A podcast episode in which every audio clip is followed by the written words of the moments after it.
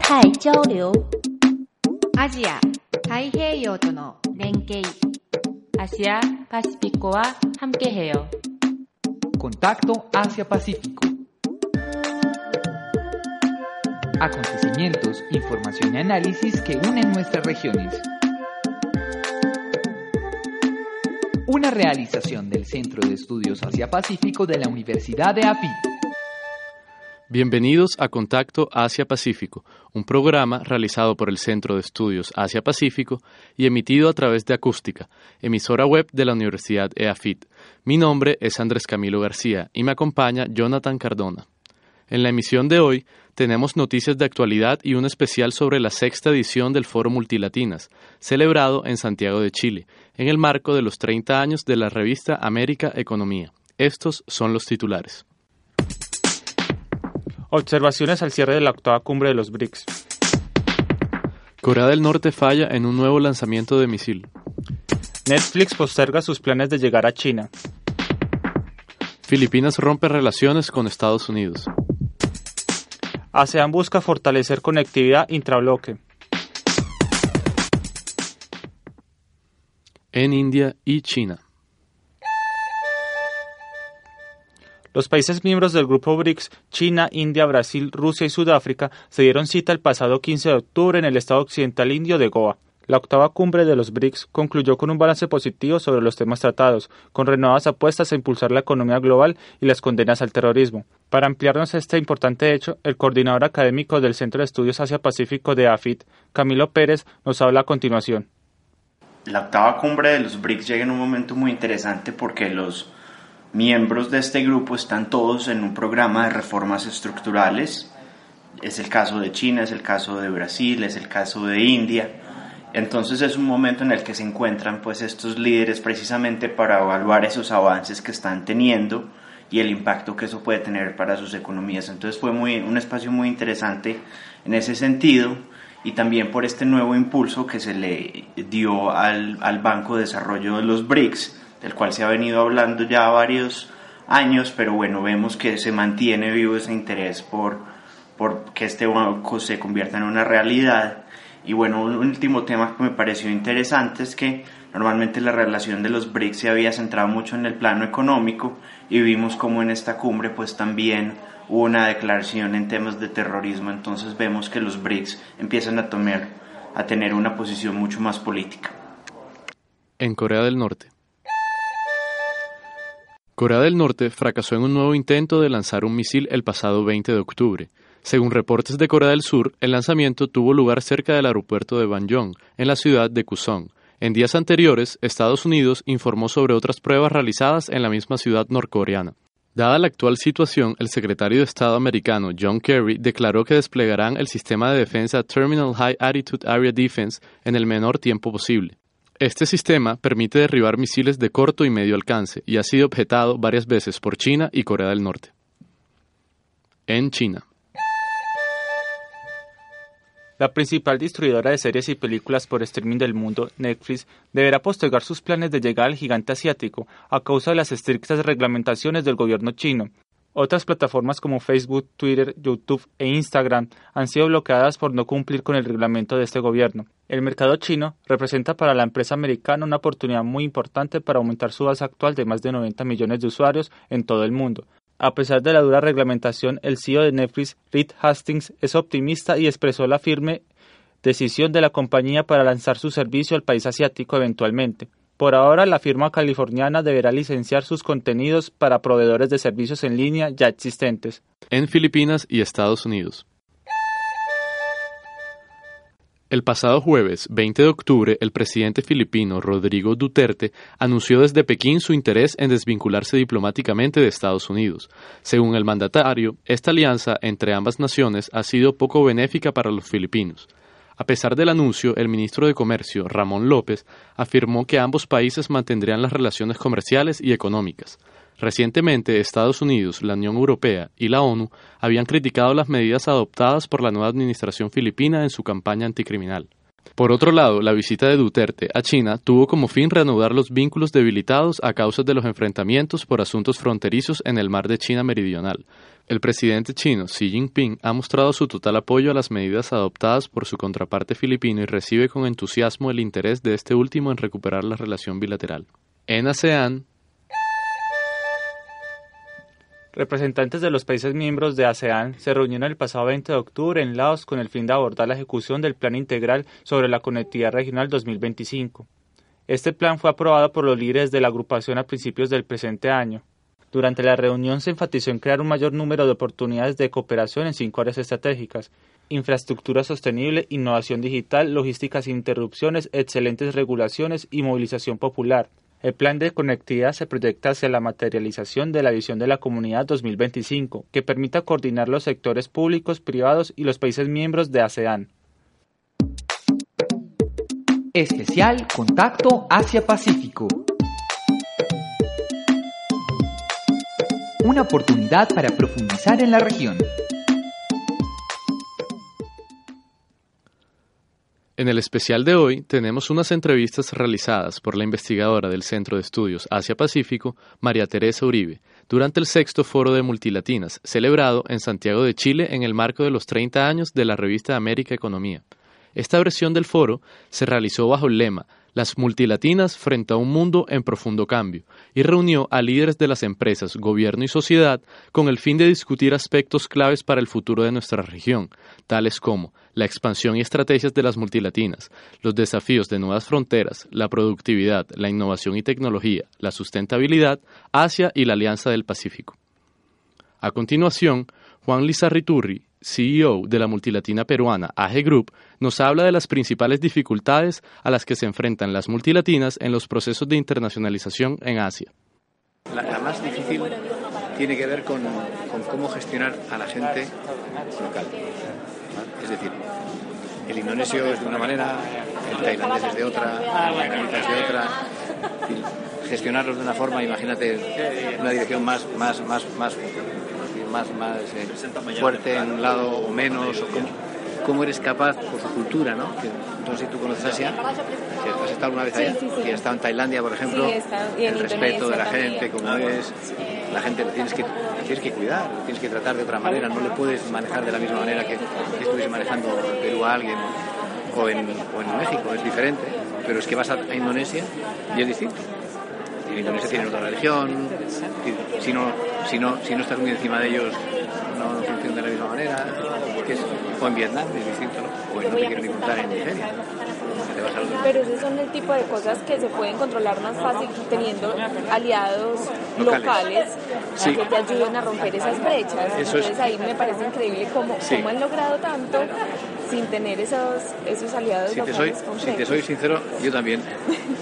A mí también me impresiona, ¿no? Es, es realmente asombroso cómo han sido capaces de, de hacerlo, pero lo han hecho. Es más, yo te digo, mira, hay algún país que han mandado un country manager peruano que no habla inglés. No habla inglés, no habla ni el idioma local. Ha construido una fábrica, centro de distribución y ha salido al mercado. Ahora, empiezas a tener gente local que te ayuda. Lógicamente, nosotros en la plantilla, yo decía antes, teníamos 29 nacionalidades. Nosotros en Indonesia, el 95%, no, el 98% de la gente nuestra es local. Peruanos, el, el country manager es hindú. El country que manager. manejan toda la distribución. Sí. No, fabricamos. Ah, Fabricamos ya los cantos de y- distribuimos. Por ejemplo, en Tailandia el country manager nuestro es danés. Es un danés y sin embargo su equipo es, es tailandés. ¿no? Y sí, tenemos algún peruano, algún español, tenemos gente con distintas... Pero acostumbradas a hacer ese trabajo, ¿sabes? Acostumbradas a ir allí y, y adaptarte a lo, que, a lo que te encuentras. Esa parte de gestión de personas Magdalena Ramada Sarasola, economista senior de Willis Tower Watson, Estados Unidos, comenta las estrategias predominantes de las multilatinas en su inserción a los mercados asiáticos. Cuando hablamos con las multilatinas, el 70% dice que, hace M&A y la principal razón por la que lo hace es por un tema de velocidad de entrada. O sea, para ellos es la, manera más fácil de entrar y, tienen una versatilidad cultural que les permite eh, manejarse mejor en la integración eh, posterior a la, a la fusión y la adquisición que, por ejemplo, las asiáticas o las europeas. Entonces, eh, la gran mayoría ha sido M&A. Eh, a diferencia de, por ejemplo, eh, multinacionales emergentes de África y de, y, de, y de, Asia, las multilatinas cuando hacen ese M&A lo hacen en forma mucho más estratégica y oportunista. O sea, si uno mira el M&A de las chinas y mismo en algunos casos de las japonesas eh, y del sudeste asiático, eh, esas empresas tenían mucho dinero y, y cuando em- empezó a tambalear Europa fueron a comprar targets independientemente de cómo estratégicamente eso entrara dentro de su empresa. Eh, las multinacionales en Asia tienen, eh, son las que tienen más conglomerados en términos de porcentaje eh, que en el mundo. En América Latina las estructuras están eh, mucho más estratégicamente alineadas, no se compra cualquier cosa por comprar y, sobre todo no se han hecho adquisiciones buscando tecnología, buscando talento, buscando recursos, porque son todas cosas que se tienen en América Latina.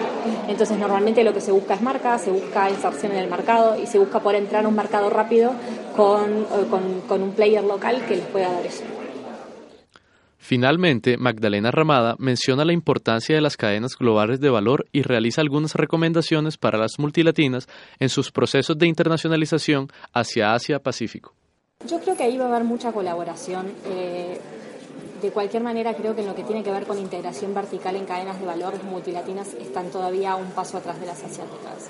Las asiáticas, por el hecho de que muchas son conglomerados y funcionan en, en- en- en pilares de cadenas de valor, eh, se han animado más a trabajar en ese aspecto. Creo que la multilatina, con el afán de ir y acceder a nuevos mercados, se ha olvidado del hecho de que gran parte del crecimiento y la estrategia no solamente pasa por los mercados, sino que pasa por trabajar en una cadena de valor global. Y si nosotros miramos los números de qué es lo que tienen, por ejemplo, las multilatinas en Asia y lo que tienen en otros países, que tengo los números en algún lado, eh, la gran mayoría es ventas y hay muy poco de producción y hay muy poco de investigación y desarrollo. Uno compara los números en porcentaje de empresas que tienen investigación y desarrollo y centros de diseño y, ese tipo de cosas en Asia, eh, de Estados Unidos y de Europa. Y mira los números de América Latina y no lo puede creer. Porque, a ver, las empresas tienen todas la misma necesidad de innovación. ¿Y, y por qué razón una multilatina no se plantea en ningún momento eh, poner un centro de investigación y desarrollo en el medio de China con, con- con gente que, que sale nada y que está súper preparada. Entonces, yo creo que cuando uno mira la composición de las inversiones y las mira en términos de eh, producción, eh, investigación y desarrollo, ventas, management y cómo se reparte eso en distintas regiones, eh, te puedo mandar los números después, pero las multilatinas tienen, es como si te dijera, si no me acuerdo mal, el 79% es eh, ventas. Y las otras áreas están súper subdesarrolladas. Y cuando uno mira eh, multinacionales de otros, de otros lugares, está mucho más equilibrado. Y obviamente que hay una especialización en donde tú tenés eh, componente barato de trabajo. O sea, las chinas no están produciendo más en China, están en Filipinas.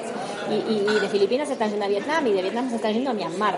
¿Por qué? Porque han optimizado el modelo de que producen donde les cuesta menos el, el- el recurso laboral. La multilatina en general todavía no está haciendo eso.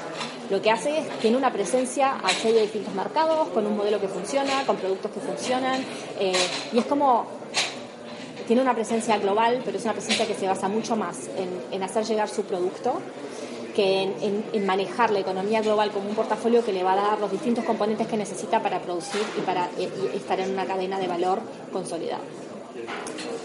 Y cuando tú hablas en el, en el foro mencionabas que le- la gran mayoría de las multilatinas han iniciado sus procesos de internacionalización con el modelo de Uppsala, sí, proceso paso a paso, pero yo creo que también ahora es muy importante las redes, toda la parte Sí. de teoría de redes, y sobre, sobre todo las cadenas globales de valor, el aprovechamiento de los tratados de libre comercio, las conexiones que se están generando. Yo por eso creía que era muy importante que habláramos de la siguiente generación de multilatinas, cosa que no, le- no logramos hablar en el foro. Y porque yo creo que el modelo que vimos a las multilatinas y que, y que se, se expresa, uno habla hoy por hoy. O sea, no hace cinco años, hoy. Tú sigues hablando con directivos de estrategia de las multilatinas y te siguen diciendo que para ellos la prioridad es América Latina. Entonces, cuando, eh, o sea, cuando el 79% te dice que su prioridad es América Latina y América Latina no está en este momento en su mejor momento de crecimiento, llama la atención. Entonces, por eso yo digo que a pesar de que hay algunas que están en un proceso de internalización en donde ya tendrían que haberse profesionalizado, ya tener, siguen enfocadas mucho más en algo mucho más regional de lo que deberían si tuvieran una ambición realmente global. Y yo creo que las nuevas, por ejemplo, Mercado Libre, con los que eh, estamos trabajando ahora, son empresas que tienen ambición global y que no se asustan y que en ese sentido no están buscando solo América Latina, porque como las asiáticas hicieron ese leapfrogging, que fueron a todos lados, ellos no siguen, las asiáticas no siguieron Uppsala, ni lo siguen hoy, ni en la primera generación, ni en la segunda, ni en la tercera, ni en la cuarta, ninguno siguió Uppsala. Eh, y cuando se quedan en Asia, se quedan en Asia porque tiene que crecer y Asia es lo único que está creciendo, pero en países con una diversidad cultural impresionante. Y América Latina no está ahí todavía. Yo creo que la siguiente generación de multilatinas sí va a ser así. Pero las que están ahora, las consolidadas, las que están en el ranking, las que entrevistamos, Digamos que esa, esa sería una recomendación importante para que tengan en cuenta, o que más podría recomendar para las multilatinas tener en cuenta sus procesos de internacionalización en torno a Asia. Eh, yo creo que hay dos cosas. Lo primero es que para, para irte a Asia y poder estar en un, en un environment que tiene la, heterogeneidad y las dificultades de, diferencias culturales como Asia, lo primero que tienes que tener es la casa no. Tú no quieres ir a Asia para tener que enfrentarte a distintos países con distintas culturas, distintas estructuras de beneficio, distintas estructuras de manejo de talento, distintos componentes de éxito dentro de lo que son los drivers de leadership. Y darte cuenta cuando llegaste allá que no tienes ni definido en casa y, le ha pasado a empresas que vienen y nos dicen no, porque yo necesito entender cómo hago los beneficios aquí o cómo, cómo estructuro, eh, cómo hago el reclutamiento en, en, India. Y le dices, bueno, ok, pero ¿y cómo lo haces en casa? O sea, vamos a usar tu modelo de casa, que es un modelo global. Ah, bueno, pues en casa tampoco lo tienen. Entonces se ha generado situaciones en donde están realmente multitasking porque están con procesos muy básicos que ya deberían de tener siendo multinacionales eh, y arreglando eso y desarrollando estándares y desarrollando al mismo tiempo que están tratando de llevar eso a un nivel global y adaptar sistemas nuevos para que todo sea digital, por ejemplo.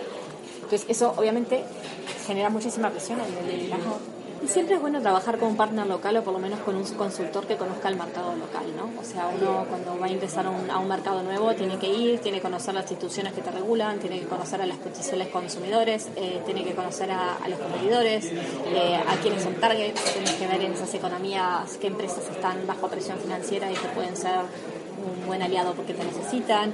Eh, y siempre, o sea, con, con, una, con un partner local se hace más fácil la historia. Eh, y bueno, y después el, el, buscar talento que sea versátil y multicultural es muy importante. Hoy por hoy no es tan difícil conseguir ese talento. Eh, las multilatinas tienen una tendencia en vez de a desarrollar líderes tirándolos al agua. Ok, tú sos joven, tienes capacidad, te mando a China, ya veremos. Eh, hay muchos que, que yo creo que el, talento latinoamericano está acostumbrado a tener éxito en, ese contexto y hay historias que salen muy bien, pero depende muchísimo de la personalidad la persona que uno mande y entonces cuando uno no tiene estructurados programas de liderazgo que apunten a eso, es difícil, no es difícil, es simplemente es aleatorio, a veces te sale bien y a veces te puede salir muy mal. Entonces... Eh, Especial Contacto Asia-Pacífico. una oportunidad para profundizar en la región.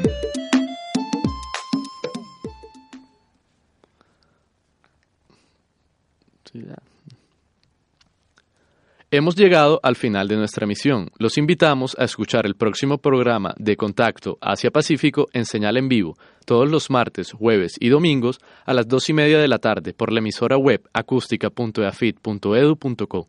Muchas gracias a nuestros oyentes. 亚太交流アジア太平洋との連携アジアパシフィコは함께해요 Contacto Asia-Pacífico. Acontecimientos, información y análisis que unen nuestras regiones. Una realización del Centro de Estudios Asia-Pacífico de la Universidad de API.